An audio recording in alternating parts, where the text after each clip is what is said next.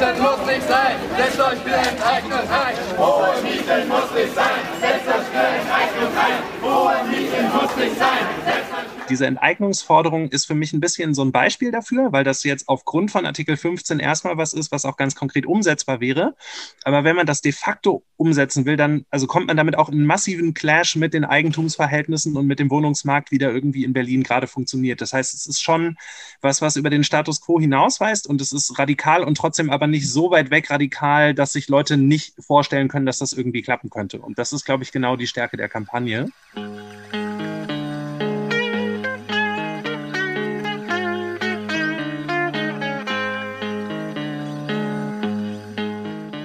Hallo und herzlich willkommen zu Was tun, eurem Podcast für linke Politstrategie.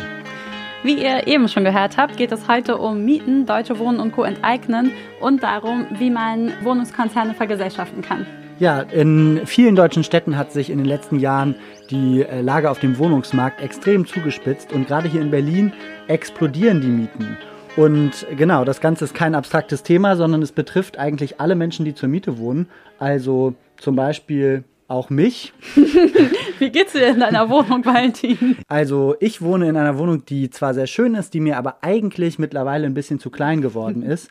Und praktisch unter den gegebenen Umständen kommt es überhaupt nicht in Frage, sich auf die Suche zu machen nach einer neuen Wohnung, weil man einfach weiß, man muss glücklich sein mit dem, was man hat. Aber wie ist es bei dir? Bei mir ist alles ausgezeichnet. ich wohne äh, tatsächlich in einer Genossenschaftswohnung und bin vor zwei Jahren, die, konnte ich dieser Genossenschaft beitreten äh, und das entspannt auf jeden Fall mein Lebensgefühl in Berlin enorm. Und ich finde schon krass, dass ich eben gerade, als du das gesagt hast, dachte ich sofort so ein bisschen Mimimi, weil es halt schon mega cool ist, in Berlin eine Wohnung im Innenstadtbezirk zu haben, die man halt bezahlen kann und so. Und eigentlich ist es ja ein total normaler Wunsch, aber sollte oder sollte es sein, dass man natürlich auch umziehen kann oder mit anderen Leuten zusammenziehen kann oder mit mehr Leuten zusammenziehen kann, wenn man da halt Bock drauf hat. Genau, also man sieht letztendlich praktisch dieses Grundbedürfnis Wohnen. Jeder braucht einen Ort, an dem er oder sie wohnen kann, ist eigentlich davon mittlerweile ganz schön beeinträchtigt, dass es so wenige freie Wohnungen gibt und dass die Wohnungen, die es gibt, einfach auch zunehmend teuer werden. Auf jeden Fall. Und deswegen gibt es jetzt in Berlin Deutsche Wohnen und Co. enteignen. Das ist eine Kampagne, die hat sich gegründet, genau mit der Forderung, dass alle Wohnungskonzerne mit über 3000 Wohnungen vergesellschaftet werden sollen in Berlin, damit die Mieten hier nicht weiter steigen. Genau, das würde dann so insgesamt, wenn die Forderung durchgeht, 240.000 Wohnungen in der ganzen Stadt betreffen. Also schon Richtig viele. Richtig viele. Ich genau. glaube, die Wohnungskonzerne haben ein bisschen Angst. Und wir machen jetzt den Podcast, weil nämlich am 26. Februar die Sammelphase für den Volksentscheid beginnt. Valentin, was ist eigentlich genau ein Volksentscheid? Wir haben, ich habe das Gefühl, es sollte ich eigentlich so als Campaignerin besser wissen, aber ich vergesse immer wieder alle Phasen. Ja, das ist tatsächlich auch ziemlich verwirrend. Also, der Volksentscheid ist eigentlich sowas wie eine Abstimmung, in der alle BürgerInnen ihre Stimme abgeben, zum Beispiel zu der Frage, ob die großen Immobilienkonzerne enteignet werden oder nicht. Um das zu tun, gibt es allerdings eine Hürde. Und das ist das Volksbegehren. Damit es zu einem Volksentscheid, also so einer großen Abstimmung kommen kann, muss, eine, muss jede Initiative erstmal 20.000 Unterschriften zusammenbekommen, um damit praktisch zu beweisen, dass es tatsächlich ein Thema ist, das von öffentlichem Interesse ist. Diese Hürde hat die Kampagne Deutsche Wohnen und Co. enteignen jetzt schon erfolgreich genommen. Ja, mega die Streber-Initiative. Die haben nämlich statt 20.000 58.000 Unterschriften schon gesammelt. Und jetzt geht es in die zweite Phase für den Volksentscheid. Und dafür müssen sie 170.000 Unterschriften zusammenkriegen in einem Zeitraum von drei Monaten. Ja, das klingt ganz schön stressig, weil jetzt muss man plötzlich 170.000 Unterschriften in drei Monaten zusammenbekommen. Das kann man mal auf Berlin runtergerechnet, kann ich jetzt nicht so schnell im Kopf, aber es sind auf jeden Fall sehr viele pro Bezirk und pro Tag. Und genau, die müssen sie jetzt halt sammeln, damit dann zur Bundestagswahl gleichzeitig abgestimmt werden kann von allen Berlinerinnen und Berlinern, ob hier die großen Wohnungsbau, Wohnungsgesellschaften enteignet werden können. Genau, und das Ganze findet natürlich unter erschwerten Bedingungen statt. Ja, weil außerdem ja auch noch die Pandemie ist und man kann halt nicht zu Demos gehen oder auf Straßenfeste gehen oder überall dahin gehen, halt, wo viele Leute zusammenkommen. Und da Unterschriften sammeln, sondern man muss die Menschen jetzt wahrscheinlich tatsächlich in ihrer eigenen Wohnung antreffen. Genau, und wie die Kampagne das genau vorhat zu stemmen, darüber sprechen wir mit Johannes und Rabea, zwei Aktivistinnen, die seit vielen, vielen Jahren stadtpolitisch organisiert sind und auch von Anfang an bei der Kampagne Deutsche Wohnen und Co. enteignen dabei waren. Viel Spaß. Ja, viel Spaß beim Gespräch.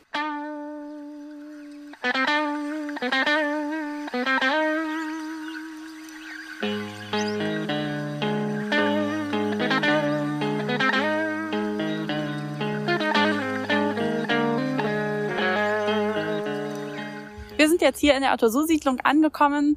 Wenn ich mich so umgucke, dann ist hier rechts von mir so ein großes neunstöckiges Gebäude aus den 50ern mit großen Balkons. Die sind so rot, rot-gelb und großen Fenstern. Das sieht nach sehr schönen und hellen Wohnungen aus. Links von mir ist so ein flaches Gebäude, wo so eine Sportsbar Stadtmitte drin ist, eine türkische Sportsbar und noch andere Treffpunkte. Hier rundum gibt's viele Bäume. Ähm, das ist hier so eine ganze Siedlung. Es ist auch, obwohl wir einmal von der Oranienstraße, also von der großen befahrenen Straße, einmal kurz reingegangen sind, sofort total ruhig. Genau, und Johannes Rabea, ihr habt vorgeschlagen, dass wir uns hier treffen. Warum denn eigentlich genau hier? Genau, also wir haben uns heute hier getroffen, weil wir von hier aus so ein bisschen den Anfang unserer Kampagne Deutsche Wohnen und Co. enteignen erzählen wollen, um sozusagen zu zeigen, dass die Kampagne ja auf eine längere Gesch Geschichte, sag ich mal, von Mieterinnenorganisierungen fußt oder Mieterinneninitiativen, die sich zusammengetan haben und halt eben nicht aus dem Nichts entstanden ist. Und wir haben uns genau hier getroffen und stehen gerade vor der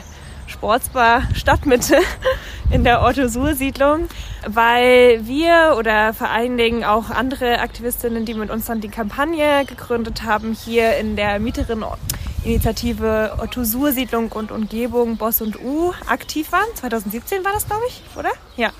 Genau, also die Otto-Sur-Siedlung ist ein bisschen auch so eine klassische Geschichte für die Fehlentwicklung des, der Wohnungspolitik in Berlin. Die Siedlung wird in den 50ern gebaut, hat dann zu einer städtischen Wohnungsbaugesellschaft gehört. Ein Teil davon wurde dann privatisiert, ist über Umwege an die Deutsche Wohnen gegangen. Und da ging es dann los, dass MieterInnen auf einmal eine Ankündigung hatten, dass eine energetische Modernisierung stattfinden wird. Diese energetische Modernisierung hätte dann dazu geführt, dass sich die Miete teilweise um 40 Prozent erhöht hätte. Also das ist ja was, was so Immobilienkonzerne total gerne machen, weil eine Modernisierung kann man anders als eine Instandhaltungskosten auf die Miete umlegen. Und dann kann man die erhöhen. Das ist eine ganz klassische Strategie, wie sie sozusagen ihren Profit steigern durch diese Modernisierung. Und das Problem ist, dass hier halt super viele Leute wohnen mit einem eher geringeren Einkommen, die hier teilweise schon seit Jahrzehnten wohnen und für die das ganz einfach bedeutet hätte, die hätten rausgemusst, mhm. wenn das so gekommen wäre. Und das hat dann dazu geführt, dass Leute angefangen haben, sich dagegen zu organisieren. Und das ging nicht nur von MieterInnen hier aus der Siedlung aus, sondern es waren auch AktivistInnen von außen, die dann gesagt haben, sie unterstützen jetzt diesen Prozess und helfen den Leuten dabei, eine Mieterini zu gründen. Und ihr beide jetzt zum Beispiel, ihr wohnt ja jetzt selber hier nicht in der Otto-Sur-Siedlung, sondern ihr seid dann praktisch darüber dazugekommen. Wie kann ich mir das genau vorstellen? Unsere Gruppe ist dazugekommen, weil wir schon seit Jahren stadtpolitisch in Berlin auch aktiv sind und uns dafür einsetzen, den Kapitalismus auf den Wohnungsmarkt zurückzudrängen. Und uns ist es wichtig, auch MieterInnen bei ihren konkreten Kämpfen zu unterstützen. Und das war so ein Beispiel, wo das dann wirklich mal ausprobiert wurde. Wo dann also Leute gesagt haben, wir gehen jetzt in diese Siedlung rein, wir machen da eigentlich so einen Organizing-Prozess. Wir, unter wir unterstützen die Leute über Monate dabei, so eine Initiative zu gründen.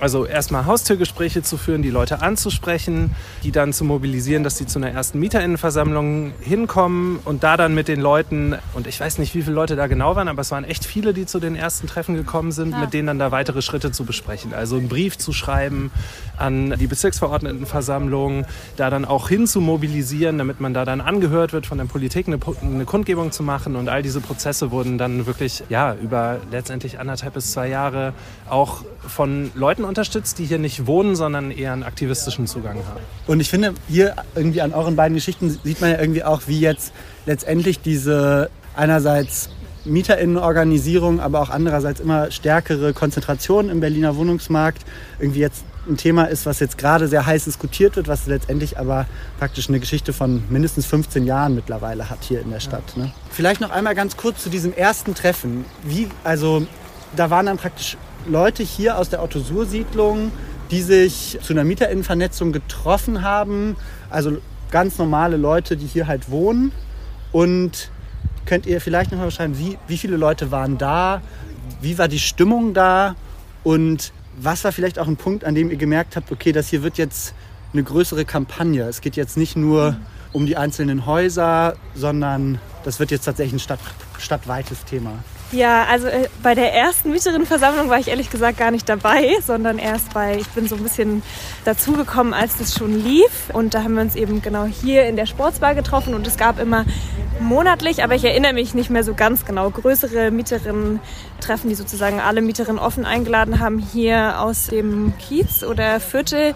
Das war immer vorne in der Ritterstraße.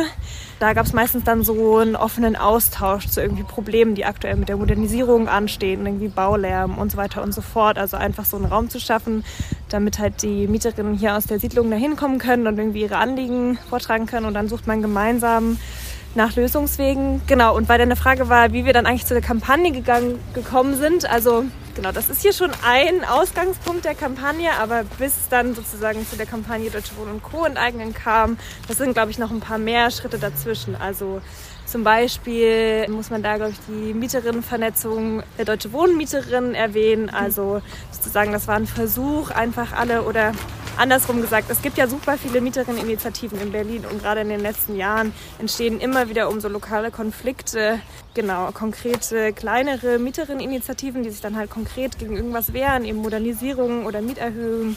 Betriebskostenabrechnungen überhöhte und so weiter und so fort. Und diese Deutsche Wohnen oder dieser Stammtisch der Deutsche Wohnen Mieterinnen war so ein bisschen der Versuch, diese einzelnen Mieterinneninitiativen, die sich konkret gegen die Deutsche Wohnen wehren, zusammenzubringen. Und das lief auch relativ erfolgreich über, ich glaube, so zwei Jahre wahrscheinlich. Genau.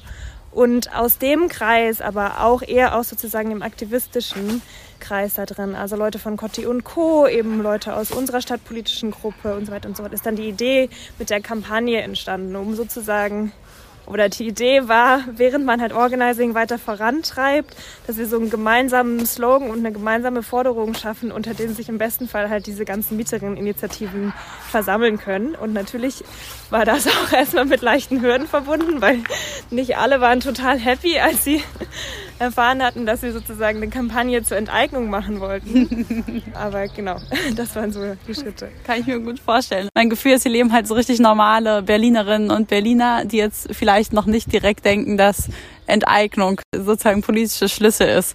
Wie habt ihr euch denn, wie ist denn dazu gekommen, dass es dann diese Enteignungsforderung gab und wie haben die Leute, wie konntet ihr davon überzeugen, dass es doch eine gute Forderung ist?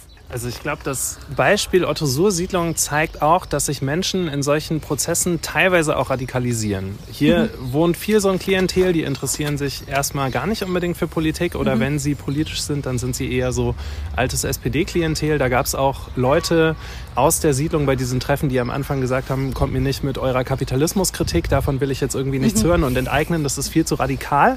Und ich habe den gleichen älteren Herren dann zwei Jahre später bei einer Veranstaltung wieder getroffen, wo er eben den Leuten erklärt hat, warum der Kapitalismus auf dem Wohnungsmarkt total scheiße ist. Also solche Beispiele gibt es dann halt eben auch immer wieder.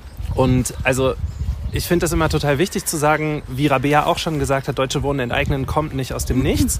So eine Kampagne zu machen ist nur möglich, weil es wirklich seit zehn Jahren eine Mieterinnenbewegung im Aufbau gegeben hat und es immer mehr Initiativen gab, die halt die Erfahrung gemacht haben, wir sind in unterschiedlichen Teilen der Stadt, aber wir haben mit den gleichen Gegnern zu tun, mhm. nämlich zum Beispiel Deutsche Wohnen. Die war ja 2015, 2016, als es mit der Otto-Sur-Siedlung losgeht, in einer breiteren Bevölkerung noch gar nicht ein Begriff, weil die ja auch relativ neu sind als Konzern. Und heutzutage wissen die allermeisten Leute, wer die Deutsche Wohnen ist und haben eine negative Assoziation damit. Und das ist schon ein Erfolg der Kampagne. Ich würde sagen, also wir haben in diesem Prozess immer wieder an Stellen gemerkt, dass da wirklich Musik drin ist. Zum mhm. Beispiel bei so einer ersten MieterInnenveranstaltung wo dann wirklich 80 bis 100 Leute auf der Matte stehen, die total den Hals hatten, auch auf ihren Vermieter und man so gemerkt hat, die Leute haben Bock, sich zu organisieren. Oder dann, als es geschafft wurde, da zur BVV hinzugehen, dass die Leute wirklich auch in den politischen Raum gegangen sind und da ihre Interessen vertreten haben, dass es dann, das war eher so Richtung 2017, auf einmal eine BZ-Schlagzeile gab, Berlins schlimmster Vermieter und dann aufgelistet wurde, mhm. was die Deutsche Wohnen alles scheiß macht. Das war wirklich so auch was, wo wir gemerkt haben, okay, da ist Musik drin, da kann man jetzt auch kampagnenförmig was machen.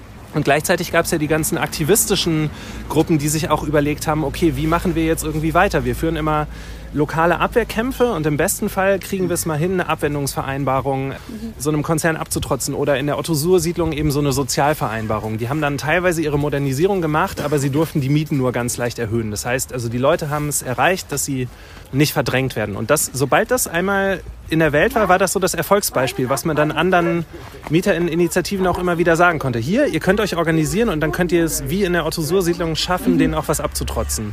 Und es gab ja 2014 schon einen ersten Mietenvolksentscheid in Berlin, der von der Mobilisierung her auch erstmal erfolgreich war und dann von der SPD aber erfolgreich eigentlich erpresst wurde wegen eines Formfehlers. Ah. Dann haben sie ein neues Gesetz daraus gemacht, dem aber also total die Schärfe genommen, weil sie alle Forderungen nach Demokratisierung von städtischen Wohnungsbaugesellschaften da rausgenommen haben und so. Und also die Leute, die den Mietenvolksentscheid gemacht haben, Cotti und Co., wir haben halt alle überlegt, was ist jetzt der nächste Schritt und sind irgendwann bei diesem Artikel 15 Grundgesetz gelandet, Ja. der ja in der Geschichte der Bundesrepublik einfach noch nie zur Anwendung gekommen ist, wo wir das Gefühl hatten, das ist eigentlich schade, weil der hat ganz schön viel Potenzial, äh, wenn man seine Wirtschaftsordnung umbauen will und haben dann wirklich uns überlegt, okay, kann man das nicht mal nutzen, um diese Konzerne aus der Stadt zu verjagen. In der Artikel 15 Grundgesetz, der steht auch auf eurem ein Plakat äh, von Deutsche Wohnen Co. enteignen aufgedruckt, ist äh, sozusagen tatsächlich ein Paragraph im Grundgesetz, der Enteignung ermöglicht. Ja, Vergesellschaftung, genau, von Grund, Bro- Boden, Produktionsmitteln und so weiter und so fort. Genau Also- genommen ist das, also es gibt zwei Artikel. Es gibt Artikel 14, das ist für so Enteignungen im Einzelfall, wie das ja immer wieder gemacht wird. Zum Beispiel, wenn man mal wieder eine Autobahn oder Kohlebergbau bauen will, dann wird ganz viel enteignet. Und Artikel 15, da geht es wirklich um Vergesellschaftung. Ah ja. Also um Sozialisierung von Grund und Boden, von Produktionsmitteln, die zum Zweck der Gemeinwirtschaft enteignet werden können. Ich finde es dabei tatsächlich auch ganz interessant und das sieht man hier an der Otto-Sur-Siedlung, die ja praktisch nach einem ehemaligen SPD-Bürgermeister benannt ist, dass letztendlich diese Idee, dass Wohnraum dem Gemeinwohl unterstellt sein muss oder praktisch kommunalisiert werden muss, eigentlich historisch gesehen gar keine radikal linke Forderung ist, sondern eigentlich eine, die halt sehr stark mit der Sozialdemokratie verbunden ist und die wir nur praktisch in Abwesenheit einer real existierenden Sozialdemokratie jetzt als irgendwie eine radikal linke Forderung so für uns auf einmal verstehen. Und genau, das wird irgendwie hier an diesem Ort gut deutlich, würde ich sagen.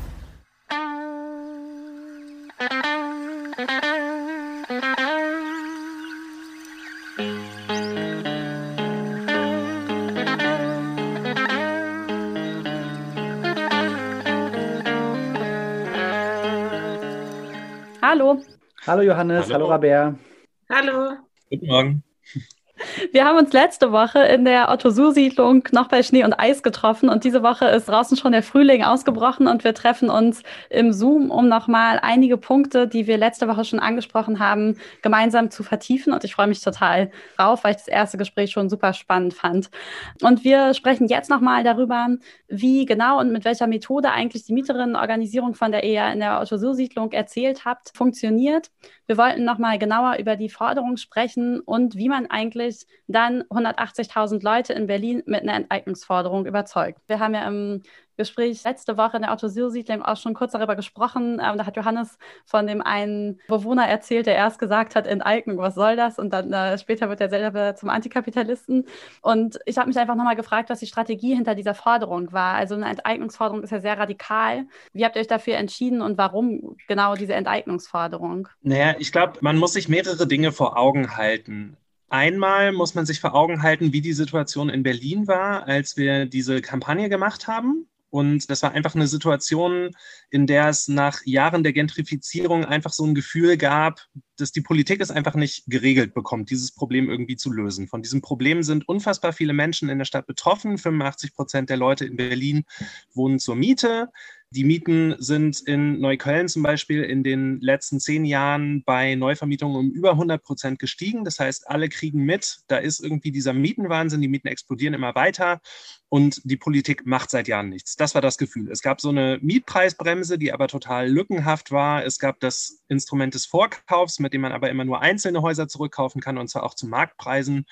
Und es gibt Milieuschutzgebiete, mit denen irgendwie auch äh, genau bestimmte Formen von Gentrifizierung ein bisschen erschwert werden, aber auch da gibt es immer Ausnahmen. Das heißt, es gab ein ganz klares Gefühl, die Politik bekommt es nicht geregelt und wir brauchen jetzt irgendwie radikalere Maßnahmen. Das heißt, nur in dieser total zugespitzten Situation in Berlin zu diesem Zeitpunkt, würde ich sagen, war das auch möglich, dann so eine radikalere Forderung zu formulieren. Es gibt ja im Artikel, im Grundgesetz den Artikel 15, der die Vergesellschaftung von Grund und Boden erlaubt. Da hat unsere Verfassung also eine gewisse Offenheit der Wirtschaftsordnung auch rein formuliert, was vielen Leuten gar nicht bewusst ist, weil dieser Artikel ja 70 Jahre nicht zur Anwendung gekommen ist. Und das war eben so ein Moment, wo wir gesagt haben, okay, vielleicht müsste man das jetzt einfach mal ausprobieren, was man mit diesem Artikel 15 auch machen kann, um irgendwas an dieser Wohnungskrise zu ändern. Was man sich auch vor Augen halten muss, ist, dass Vermieter wie die Deutsche Wohnen ja einen unfassbar schlechten Ruf haben und auch darauf baut das auf. Also wenn man jetzt irgendwie eine Kampagne machen würde, die IKEA enteignen heißt, würde das, glaube ich, nicht halb so gut funktionieren, weil es weniger gibt, wo man damit anknüpfen kann. Aber bei der Deutschen Wohnen ist es eben klar, es gibt 100.000 MieterInnen in der Stadt. Viele von denen haben auch total schlechte Erfahrungen mit diesem Unternehmen gemacht und deswegen war das quasi auch der perfekte Gegner für so eine Kampagne. Und im Zuge der Kampagne hat dann eben auch die Berichterstattung über andere wie Vonovia und Akelius eben zugenommen. Was man sicherlich auch sagen kann, ist, dass wir uns ganz bewusst dafür entschieden haben, das Ganze Deutsche Wohnen und Co. enteignen zu nennen und nicht etwa Deutsche Wohnen und Co. vergesellschaften oder für eine Rekommunalisierung von Wohnraum, weil wir das Gefühl hatten, das ist eben auch wichtig, dann eine ganz bewusste Provokation zu setzen. Also wenn man in Deutschland über Eigentumsverhältnisse diskutiert, dann genau legt man da ja einen Finger in eine totale Wunde und das hat auch total funktioniert. Also ähm, es gab ein krasses Medienecho, weil sich dann alle gefragt haben, boah, enteignen darf man das überhaupt? Ist es im Rahmen der Verfassung überhaupt möglich? Mhm. Das heißt, allein darüber sind wir schon mal in diverse Mainstream-Medien reingekommen und genau, also es ist einfach, die Logik dieser Forderung ist, dass sie eben auch den Gegner benennt und ganz klar sagt, also es ist eine ganz andere Tonalität als jetzt zum Beispiel auch bei einer Kampagne wie Unteilbar, wo es darum geht, in einer Situation, wo es immer mehr äh, gesellschaftliche Polarisierung und einen Rechtsruck gibt, auch so das Vereinende zu betonen der, der Zivilgesellschaft, die sich gegen rechts positioniert. Mhm. mhm. Ähm, diese Enteignen-Kampagne, die sagt viel stärker, das ist der Gegner und dem wollen wir auch was wegnehmen und dem müssen wir auch was wegnehmen, damit es ähm, der Mehrheit in dieser Stadt besser geht. Ich würde sagen, dass das also extrem gut funktioniert hat, vor allem in der Anfangsphase der Kampagne und dass wir jetzt aber auch an Grenzen damit stoßen. Also zum Beispiel, wenn man in die Außenbezirke reingeht, wo Leute vielleicht noch nicht ganz so krasse Erfahrungen mit dem Mietenwahnsinn machen wie jetzt in Neukölln, also zum Beispiel Orte wie Marzahn oder auch dann Teile von Südneukölln weiter draußen. Da kommt man teilweise mit dieser Enteignungsforderung mhm. dann auch nicht so weit und muss viel eher über konkrete Probleme reden. Also mhm. welche, welche Sorgen gibt es mit dem Vermieter? Und Enteignung und Vergesellschaftung erst recht ist irgendwie erstmal was sehr Abstraktes, womit man die Leute nicht unbedingt bekommt. Ist jetzt relativ oft praktisch der dankbare Gegner Deutsche Wohnen gefallen. Und in dem ganzen Kampagnennamen stellt er auch viel darauf ab, praktisch vor allem praktisch gegen Deutsche Wohnen zu mobilisieren. Und natürlich ist es ein Stück weit, würde ich sagen, relativ arbiträr. Das hätte genauso gut Heimstaden sein können oder Vonovia, gegen, äh, gegen die man da geht. Ihr habt euch jetzt aber dafür entschieden, praktisch allein schon in dem Kampagnentitel das sehr stark zuzuspitzen und zu sagen Deutsche Wohnen und Co. Die anderen sind natürlich mit gemeint, aber sind nicht praktisch ganz so präsent. Und ich dachte mir, dass es eigentlich wie so eine Art Schakalstrategie ist, die ihr da anwendet, wo ihr euch praktisch einen der Player rauspickt, denen das Image versaut und damit praktisch auch allen anderen droht, dass wenn sie jetzt praktisch so weitermachen wie bisher, dass ihnen dann das gleiche blühen wird wie der Deutsche Wohnen. Das heißt, in einer Situation, die eigentlich,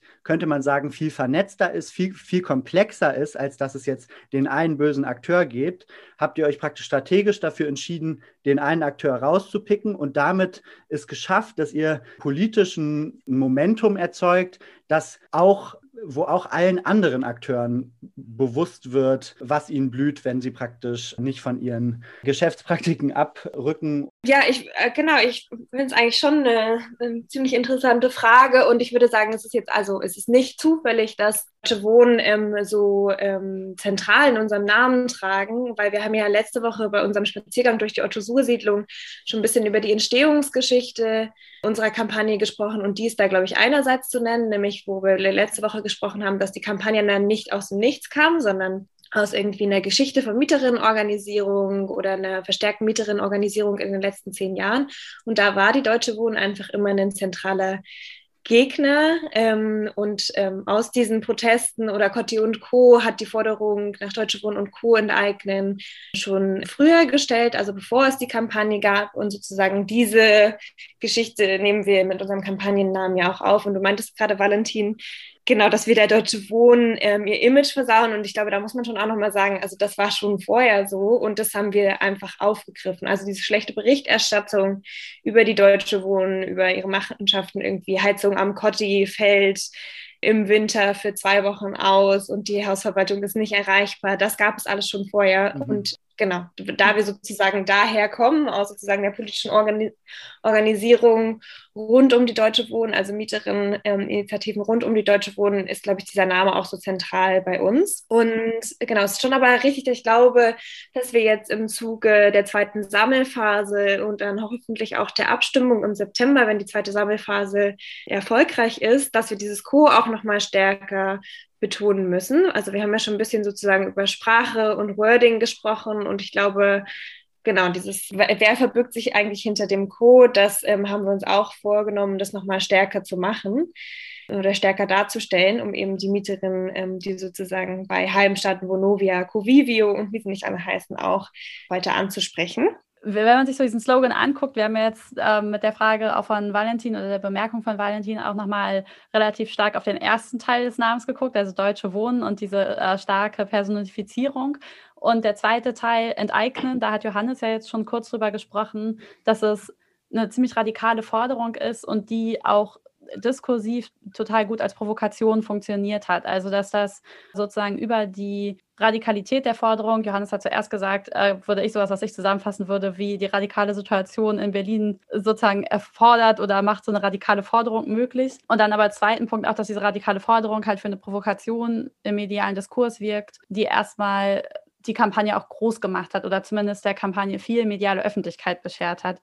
Und ich fand es so ganz spannend, als wir nochmal darüber nachgedacht haben, wie so die ganze Szene organisiert ist, dass befreundeter Aktivist mal gesagt hat, man kann immer entweder die Aktionsform oder die Forderung radikal machen. Und es gibt ja Besetzen zum Beispiel, die würde ich sagen, mit ihrer Forderung nach, dass sozusagen es keinen Leerstand in Berlin geben darf, eher das andersrum gemacht haben. Also sozusagen eine sehr konsensfähige Forderung mit einer sehr radikalen Aktionsform, nämlich Häuser besetzen, verbunden haben. Und bei euch ist es genau andersrum. Also ihr habt ein sehr mainstreamiges hm, Aktionsformat, sozusagen dieses Bürgerbegehren oder den Bürgerentscheid, kombiniert mit einer radikalen Forderung. Und mich würde einfach nochmal interessieren, wie das aus eurer Sicht funktioniert hat und auch wie da das Zusammenspiel gelaufen ist. Ich glaube, also was man dazu erstmal sagen kann, das ist eine total interessante Feststellung, die so, sozusagen entweder Form oder Forderung sind radikal und was bei uns Enteignung ist zwar oder Vergesellschaftung ist zwar auch eine radikale Forderung und ich glaube, was aber auch eine Rolle spielt, ist sozusagen diese Machbarkeit. Also dass wir sozusagen über den Artikel 15 Grundgesetz, über den mhm. Johannes ja gerade schon gesprochen hat, halt argumentieren können, dass es machbar ist und dass es dieses Instrument halt aus vielfältigen Gründen eben nicht genutzt wurde. Aber ich glaube sozusagen diese rechtliche Machbarkeit spielte auch eine große Rolle in der Akzeptanz dieser Forderung ich würde auch sagen, also was Rabea sagt, stimmt total. Die Forderung, die wir haben, die ist einerseits radikal, aber sie ist jetzt nicht radikal in dem Sinne, dass sie utopisch ist. Oder also sie ist irgendwie so dazwischen. Wir diskutieren bei uns intern, also jetzt eher in meiner Politgruppe als in der Kampagne, auch viel über so Themen wie revolutionäre Realpolitik, wo es ja auch immer darum geht, Forderungen zu finden und Kämpfe zu führen, die einerseits konkret gewinnbar sind, aber darin auch immer über den Status quo hinausweisen. Und diese Enteignungsforderung ist für mich ein bisschen so ein Beispiel dafür, weil das jetzt aufgrund von Artikel 15 erstmal was ist, was auch ganz konkret umsetzbar wäre. Aber wenn man das de facto umsetzen will, dann also kommt man damit auch in massiven Clash mit den Eigentumsverhältnissen und mit dem Wohnungsmarkt, wie der irgendwie in Berlin gerade funktioniert. Das heißt, es ist schon was, was über den Status quo hinausweist und es ist radikal und trotzdem aber nicht so weit weg radikal, dass sich Leute nicht vorstellen können, dass das irgendwie klappen könnte. Und das ist, glaube ich, genau die Stärke der Kampagne.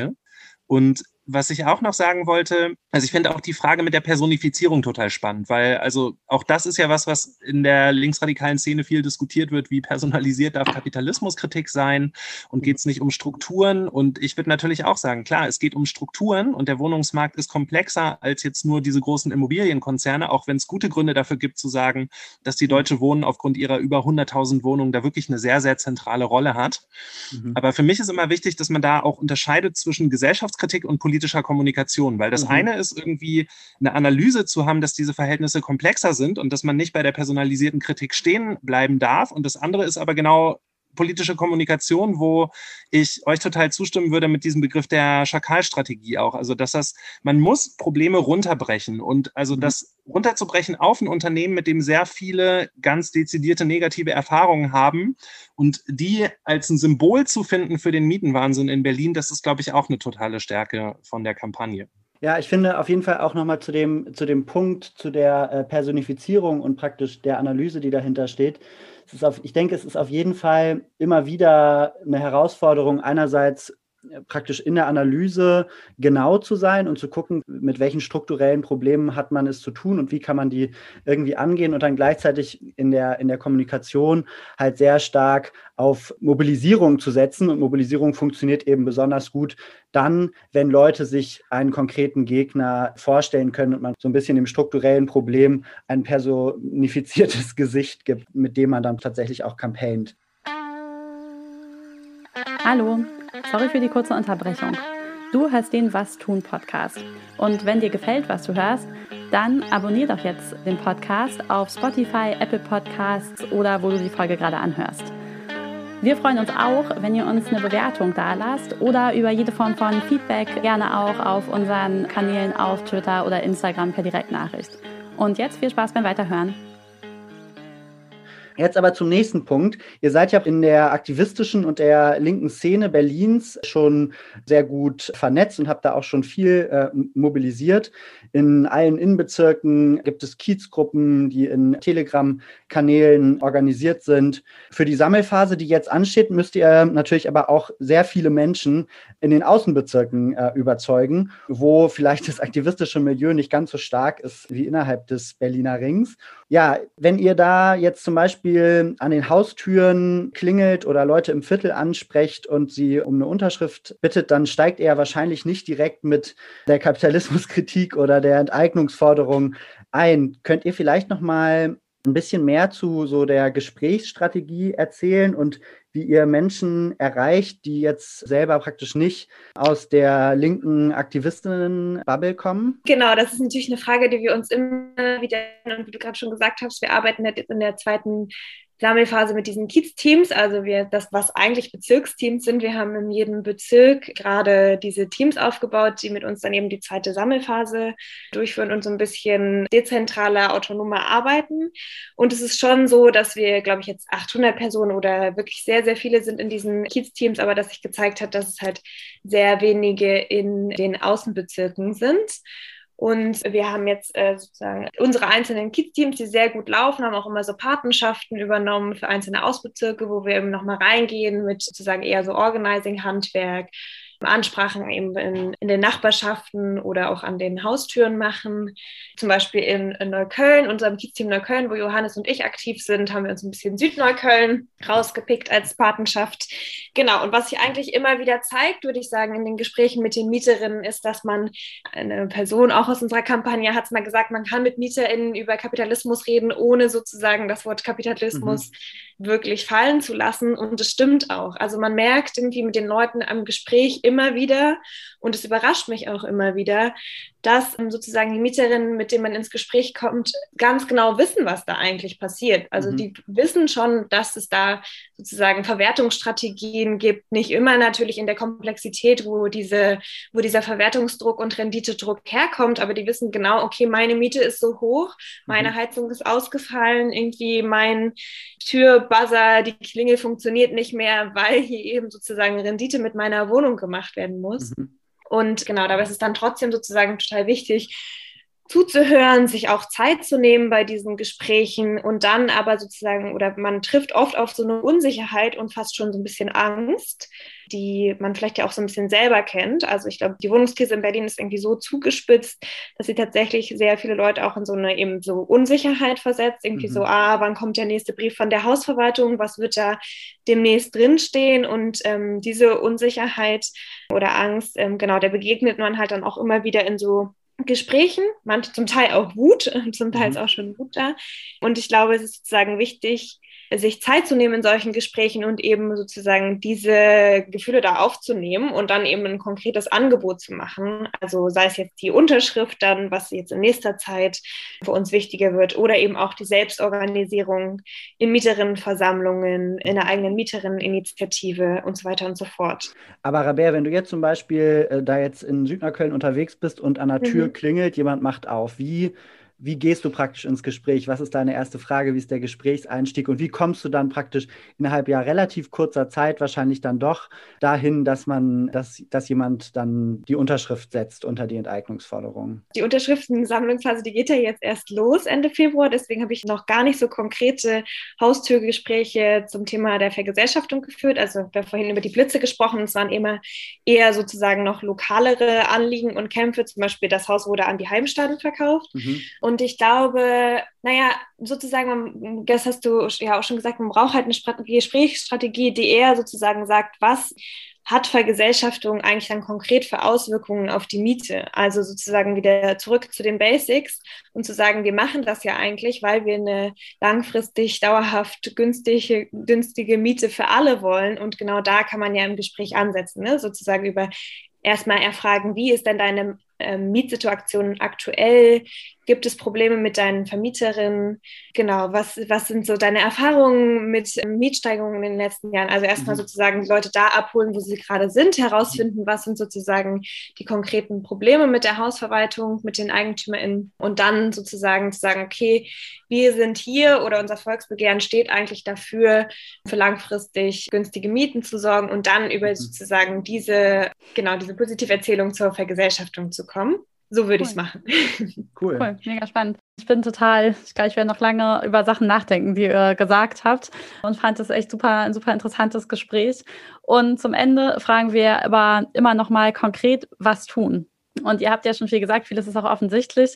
Genau, aber vielleicht könnt ihr einfach noch einmal ganz konkret unseren Hörerinnen und Hörern ähm, sagen, einmal den in Berlin, da ist natürlich irgendwie auch klar, die können sammeln gehen, aber auch den Hörerinnen in anderen Städten oder auch in ländlicheren Regionen, die den Podcast hören und die vielleicht auch von Mietsteigerinnen betroffen sind, was die tun können. Also wenn man in Berlin wohnt, wir sind ja, fangen ja jetzt konkret nächstes Wochenende oder ich glaube, wenn ihr den Podcast zum ersten Mal ausstrahlen wollt, haben wir ja schon mit unserer Sammelphase begonnen. Also wir müssen innerhalb von vier Monaten, also jetzt von Ende Februar bis Ende Juni, 170.000 gültige Unterschriften sammeln. Das sind so 220, 240.000 ähm, Unterschriften insgesamt, weil es immer wieder auch ungültige Unterschriften gibt, vor allen Dingen, weil in Berlin auch einfach super viele Personen von diesen direktdemokratischen Instrumenten ausgeschlossen sind, aufgrund von, weil sie keine deutsche Staatsbürgerschaft haben oder hier keine, keinen angemeldeten Wohnsitz und so weiter und so fort.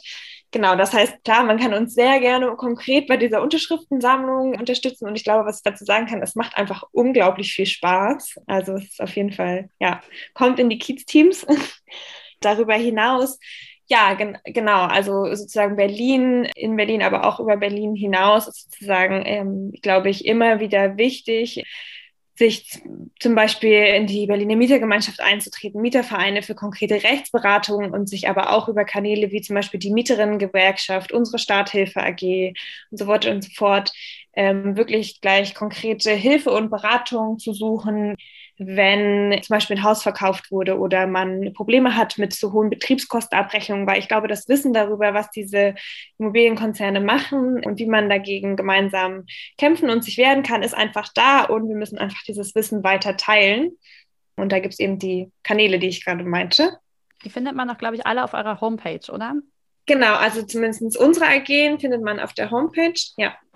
Und dann kann man mit den äh, über die E-Mail-Adressen, also zum Beispiel mit der Starthilfe oder unseren Kids-Teams in Kontakt treten. Ja, um vielleicht daran anzuknüpfen, die gute Nachricht ist, ihr müsst nicht in Berlin wohnen, um uns zu unterstützen, denn es gibt schon jetzt eine bundesweite Vernetzung von Deutsche Wohnen und Co. enteignen, wo es also Austausch mit aktivistischen Gruppen in anderen Städten gibt, die jetzt gerade überlegen, wie können sie einerseits dieses Volksbegehren in Berlin unterstützen. Und da ist eine konkrete Überlegung zum Beispiel, dass es irgendwann jetzt in den nächsten Wochen und Monaten auch mal ein bundesweites Sammelcamp geben wird, also wo ein ganzes Wochenende wirklich Leute aus anderen Städten nach Berlin mobilisiert werden Da gibt es dann ein inhaltliches Programm und natürlich geht es dann auch darum, ein Wochenende lang wirklich intensiv Unterschriften zu sammeln, so viele wie möglich. Wir sind auch im Austausch mit anderen Städten zur Frage, wie sich eigentlich das, was wir hier in Berlin machen, auf andere Kontexte übersetzen lässt, weil natürlich nicht alle das Glück haben, dass sie in einem Stadtstaat leben mit der Möglichkeit von Volksbegehren, wo man dann so eine Enteignungsforderung irgendwie auch realpolitisch durchdrücken kann. Aber es gibt sicherlich andere mietenpolitische Forderungen, die dann auch in anderen Bundesländern funktionieren und die total interessant sind. Und darüber hinaus finden wir, dass die Forderung nach Enteignung und Vergesellschaftung natürlich was ist, was auch für andere soziale Kämpfe interessant sein kann. Man sieht das ja zum Beispiel jetzt schon in der Klimabewegung. Da haben wir uns sehr darüber gefreut, dass das da auch aufgegriffen wurde mit so Forderungen nach RWE enteignen zum Beispiel. Also diese Frage nach Eigentumsverhältnissen, nach Vergesellschaftung, das ist ja überhaupt nichts, was jetzt auf den Wohnungsmarkt oder auf Kämpfe um das Recht auf Stadt begrenzt wäre, sondern das ist eigentlich eine totale Querschnittsforderung und auch einfach eine unfassbar zentrale. Das heißt, ähm, auch wenn ihr in anderen Kämpfen drinsteckt, ist die Frage total interessant. Vielleicht taugt diese Forderung ja auch was für eure Kämpfe. Da sind wir auf jeden Fall immer an einem Austausch auch sehr interessiert und wir hoffen einfach, dass das, was wir hier in Berlin mit dem Volksbegehren machen, irgendwie auch eine Leuchtturmwirkung für andere Orte und Kämpfe haben kann. Ja, dann würde ich sagen, sind wir am Ende unseres Interviews angekommen. Vielen Dank, Johannes. Vielen Dank, Rabea. Es war super spannend. Und wir wünschen euch jetzt erstmal für die kommende Zeit und die ganze Sammelphase viel Erfolg und äh, drücken euch die Daumen, dass es klappt. Vielleicht sehen wir uns ja auch mal in einem der, Kiez, in einem der Kiez-Teams wieder.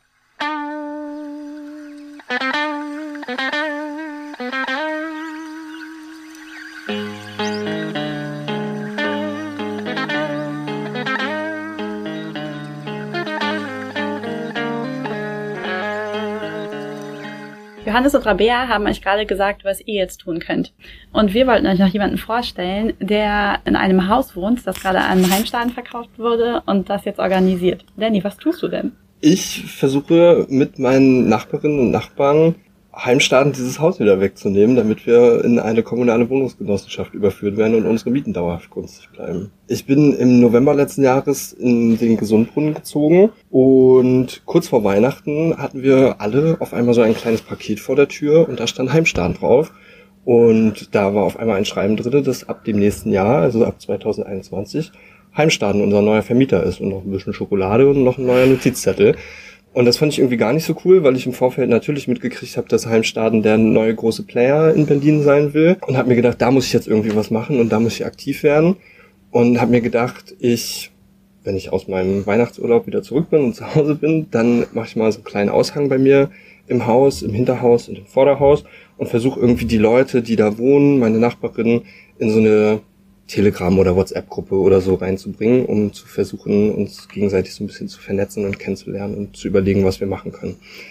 Das hat sich allerdings alles ganz schön gezogen, weil ich so ein bisschen Angst auch davor hatte, irgendwie mit den Leuten in Kontakt zu kommen und mit ihnen zu sprechen und das so ein bisschen, naja, wie das manchmal so ist, man eigentlich vielleicht seine NachbarInnen auch eigentlich gar nicht kennen will und man dann doch ja ein sehr intimes Verhältnis zu denen hat und wenn es vielleicht nicht klappt, dann kennen alle einen selber, aber du kennst die anderen dann doch nicht. Letztendlich habe ich mich dann doch zwei Monate später dazu durchgerungen, das zu machen.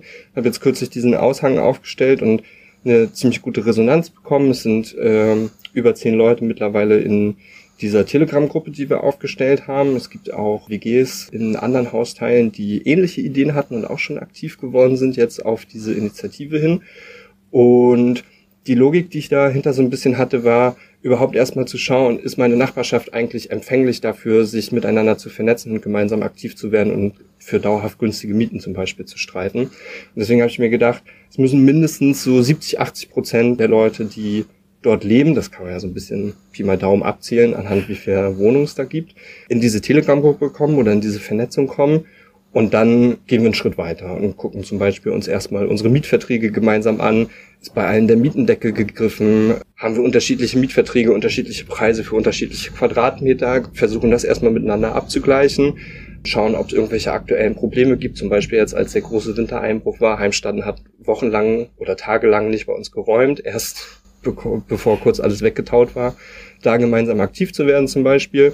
Und in dem nächsten Schritt dann, wenn man sich so ein bisschen kennengelernt hat, auch gemeinsam zu schauen, Ende Februar startet die Unterschriftensammlung für Deutsche Wohnen enteignen und Co. enteignen, also auch Heimstaaten enteignen, dass wir dort als Haus gemeinsam aktiv werden und auf jeden Fall als Haus unseren Beitrag dazu leisten, dass es günstige Mieten und guten Wohnraum in Berlin gibt und unter anderem eben auch bei uns. Ja, ganz vielen Dank, Danny. Mega cool. Ich finde es richtig cool, dass ihr euch organisiert und vielleicht haben alle anderen, die jetzt unseren Podcast hören, da auch Bock drauf.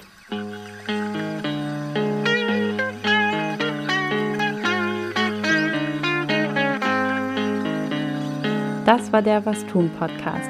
Konzept und Redaktion Valentin Isen und Inken Bermann. Schnitt Julian Schlumberger. Die Musik kommt von Richard Waterman.